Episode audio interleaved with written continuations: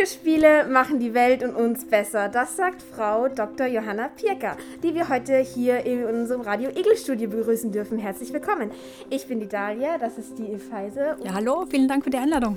Sie sind Forscherin in der TU Graz am Institute Interactive Systems, Data Science and Virtual Reality, also known as VR. Wie war denn Ihr Werdegang? Äh, wir haben etwas über Sie recherchiert und Sie waren ja auch schon in der USA. Wie, wie kam es dazu? Naja, ich bin in der Gymnasium gegangen. Also ich habe nie so einen technischen Fokus gehabt. Und ich habe auch gar nicht gewusst, was die Informatik genau ist. Und wo ich fertig war mit meinem Studium, äh, mit der Schule damals, habe ich nicht gewusst, was ich machen soll. Ich habe Psychologie voll gern gemacht, ich habe Kunst voll gern gemacht, obwohl ich überhaupt nie künstlerisch begabt war. Schreiben gern, ähm, aber es war so schwierig für mich, irgendwas zu finden. Die Musik habe ich gern gemacht. Und dann habe ich mir überlegt, okay, eher ein bisschen eine Kopfentscheidung die Informatik, ich weiß wenig drüber, weil im Gymnasium, wir haben nicht viel Informatikunterricht gehabt. Und dann haben wir gedacht, ich probiere es halt aus. Ich schaue mir das an, Kopfentscheidung, weil die Jobschancen vermutlich da nicht so schlecht sein werden. Und nachträglich gesehen war es halt eine total gute Entscheidung, weil ich während dem Studium draufgekommen bin, wie bunt die Informatik ist. Und das Schöne ist auch im Studium, wir werden ständig motiviert, dass wir ins Ausland gehen, Auslandsreisen machen und unter anderem hat mir das auch in die USA geführt. Dann. Sehr cool. Es war sicherlich sehr schwierig für Sie, neu in die Informatik reinzukommen. Aber kann jeder Spielentwickler werden oder ist das viel zu kompliziert? Weil es ja Leute gibt, die das gerne machen würden und Spieler finden, die gerne spielen, aber nicht genau wissen, was sie machen sollen. Das ist so eine gute Frage. Äh, stellt euch mal ein Spiel vor zum Beispiel Assassin's Creed oder Sims oder welche Spiele auch immer gerne möchtet. Ähm, und das Schöne an Videospielen, jede von uns mag was anderes an einem Videospiel. Manchmal die schönen Grafiken, die schönen Animationen, der schöne Soundtrack im Hintergrund oder wie cool die Interaktionen sind. Und wenn man sich überlegt, wie wird so ein Spiel gemacht? genau so. Da sind Künstler, Künstlerinnen beteiligt. Da sind Soundingenieure, Musiker, Musikerinnen und alles Interaktive kommt aus der Programmierung. Das sind so viele Felder, die da zusammenkommen. Das heißt, so viele Menschen mit unterschiedlichsten Talenten. Sei das Kunst, sei das Programmieren, sei das Physik vielleicht. Oder Assassin's Creed. Da waren ganz viele Historiker, Historikerinnen involviert. Und so viele verschiedene Talente können sich in der Spielentwicklung finden und zusammenarbeiten. Stories schreiben, Geschichten erfinden. Jeder hat Platz in der Spielentwicklung. Oder Marketing, Business. Es ist ganz, ganz bunt. Aber Gaming führt doch auch zu Sucht, weil es gibt ja viele Kinder, die so Fortnite oder Minecraft spielen. Ich kenne da wirklich viele. Welche Spielzeit finden Sie denn da unbedenklich? ich bin ja selbst eine Gamerin. Also ich spiele irrsinnig Gefüge und voll gern. Aber ich denke mir, es sind so viele Sachen draußen in der Welt, die auch wichtig sind. Sport machen, auf einen Berg gehen, Freunde, Freundinnen treffen. Und das muss auch alles Platz finden. Also für mich zum Beispiel, für mich ist ähm, ein Computerspiel spielen genauso wichtig wie ein Buch lesen oder wie einen guten Film anschauen. Und das sind für mich so typische Abendbeschäftigungen. Das heißt, ich setze mich am Abend hin, an zwei ähm, Stunden und lese ein Buch oder spiele ein Videospiel und untertags bin ich zum Beispiel voll gern draußen oder, oder, oder gehe am Wochenende auf den Berg. Und ich glaube, da muss man einfach eine gute Kombination für sich finden und sich nicht auf eine Sache fokussieren. Und manche sagen auch, dass Gaming der Gesundheit schadet und andere sagen, es gibt dir Kompetenzen. Und wenn es dir Kompetenzen gibt, welche wären das? Also finden Sie? Das ist eine super Frage. Es ist ja so, ähm, die Welt der Spiele ist ja genauso divers wie die Welt von einem Film oder von einem Buch. Ist jeder Film voll gut für uns? Ist jeder Film ein Dokumentarfilm? Manche Filme schauen wir uns an, weil, weil wir inspiriert werden. Manche Filme schauen wir einfach nur an, damit wir ein bisschen Zeit, Lust, lustige Zeit verbringen. Und genauso bei Videospielen. Es gibt Spiele, die uns was lernen, die uns was beibringen. Und dann gibt es Videospiele, die machen uns einfach mal glücklich für eine Stunde. Und ich denke mal, da muss man einfach den, ähm, ja, für sich herausfinden, okay, zu dem jetzigen Zeitpunkt, welche Erfahrung möchte ich machen oder soll ich machen. Ähm, und bezüglich Skills, ähm, es gibt voll viele Studien, die unterschiedlichste positive Wirkungen von unterschiedlichen Spielen aufzeigen. Es gibt Spiele, die mich zum Beispiel speziell trainieren, dass ich diese ähm, zum Beispiel eine, eine, eine Operation, eine medizinische Operation besser durchführen kann. Spielerische Erfahrungen mit, die mich dorthin bringen. Oder Spiele, die mir aufzeigen, warum es ganz wichtig ist, eine Krebstherapie durchzuführen. und, und regelmäßig Medikamente einnehmen. Ähm, auf der anderen Seite gibt es natürlich auch Spiele, die ähm, typische Lehrinhalte ähm, vermitteln, zum Beispiel Italienisch lernen, lustiger machen, Konversationen anbieten. Und ich denke mal, da gibt es einfach eine ganz große Palette und die Möglichkeiten, wie ich dadurch lernen oder mich verbessern ähm, kann, sind groß, aber man muss sich auch darauf einlassen. Ähm, werden Videospiele ähm, oder allgemein Spiele Ihrer Meinung nach in der Zukunft eingesetzt werden? Ich hoffe schon. Ich setze meine ganze Energie drin. Na, aber auf jeden Fall. Ich denke mal, ähm, Videospiele werden für die unterschiedlichsten Szenarien verwendet. Also auf der einen Seite kann ich mir vorstellen, aktuell kennen wir es hauptsächlich im Entertainment-Bereich, dass wir spielen damit wir Spaß haben. Ähm, aber ich denke mal, wir, wir haben schon so viele positive Effekte gesehen, auch jetzt gerade bei Covid, dass diese sozialen Komponenten von Videospielen uns näher zusammenbringen. Es hat offizielle ähm, Empfehlungen gegeben, dass wir mehr Videospiele spielen in Zeiten der Lockdowns. Warum? Weil in einem Videospiel wie Minecraft oder Animal Crossing, das ist ja genau im ersten Lockdown rauskommen, in Animal Crossing baue ich mir meine kleine virtuelle Insel und kann dann Freunde zu mir einladen. Und in Animal Crossing war es dann so, waren plötzlich Hochzeiten, Geburtstagsfeiern. Wir haben wissenschaftliche Konferenzen auf Animal Crossing gehabt. Und das zeigt doch auf, wie wertvoll dieses Medium ist, weit außerhalb von Entertainment.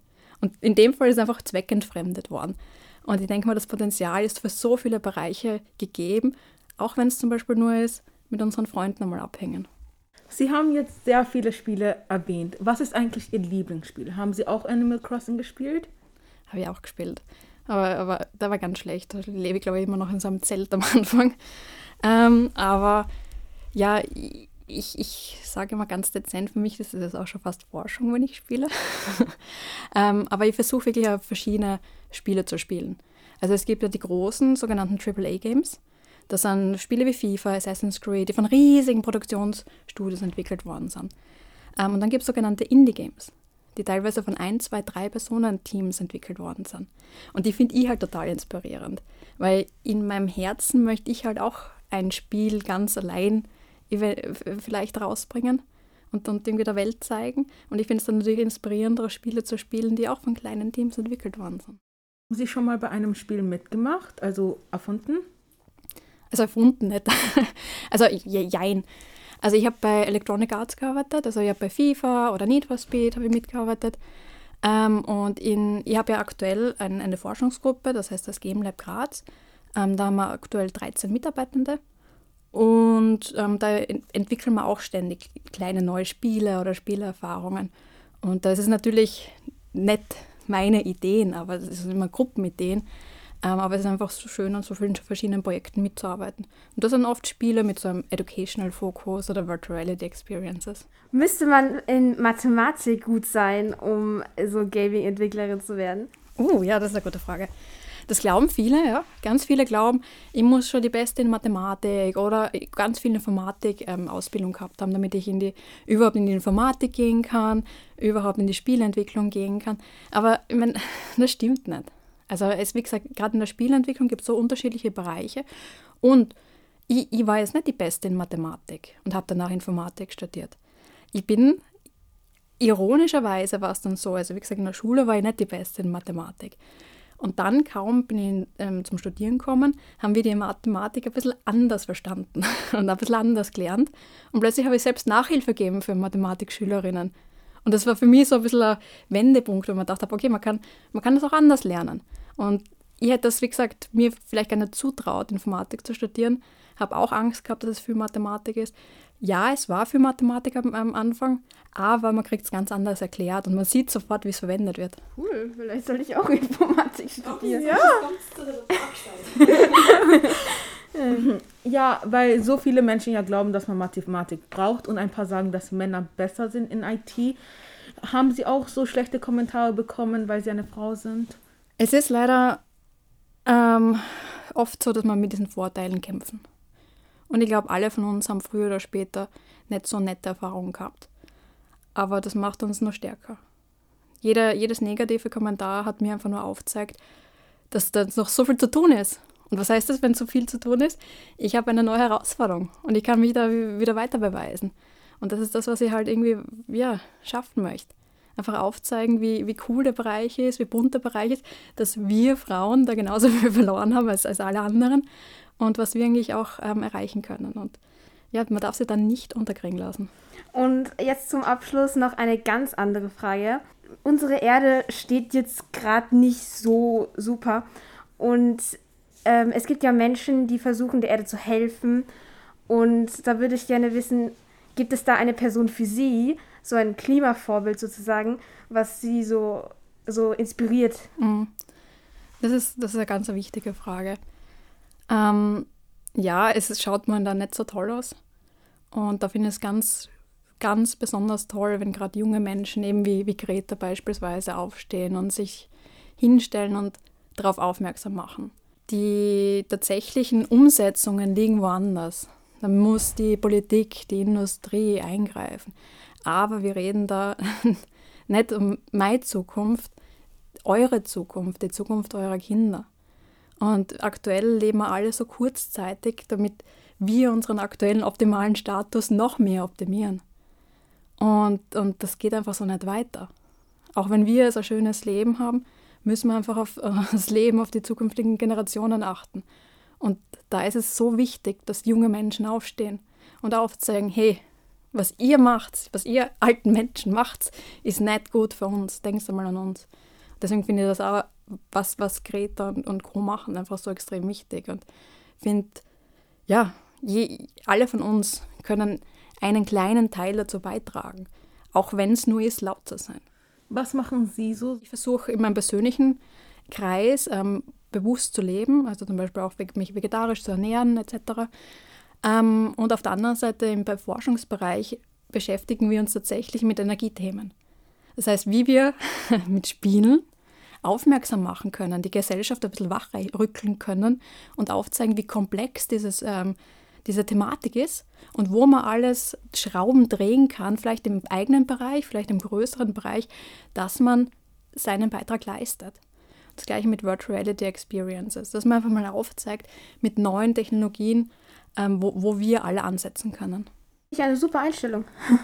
Ich danke Ihnen, dass Sie für uns heute da sind und sich die Zeit rausgenommen haben und dass Sie uns sehr viel über Gaming beigebracht haben und wie es in Ihrer Welt so aussieht. Vielen, vielen Dank und ich freue mich, euch alle im Informatikstudium hoffentlich bald zu finden. Dankeschön, tolle Fragen. Radio Igi im Science Garten.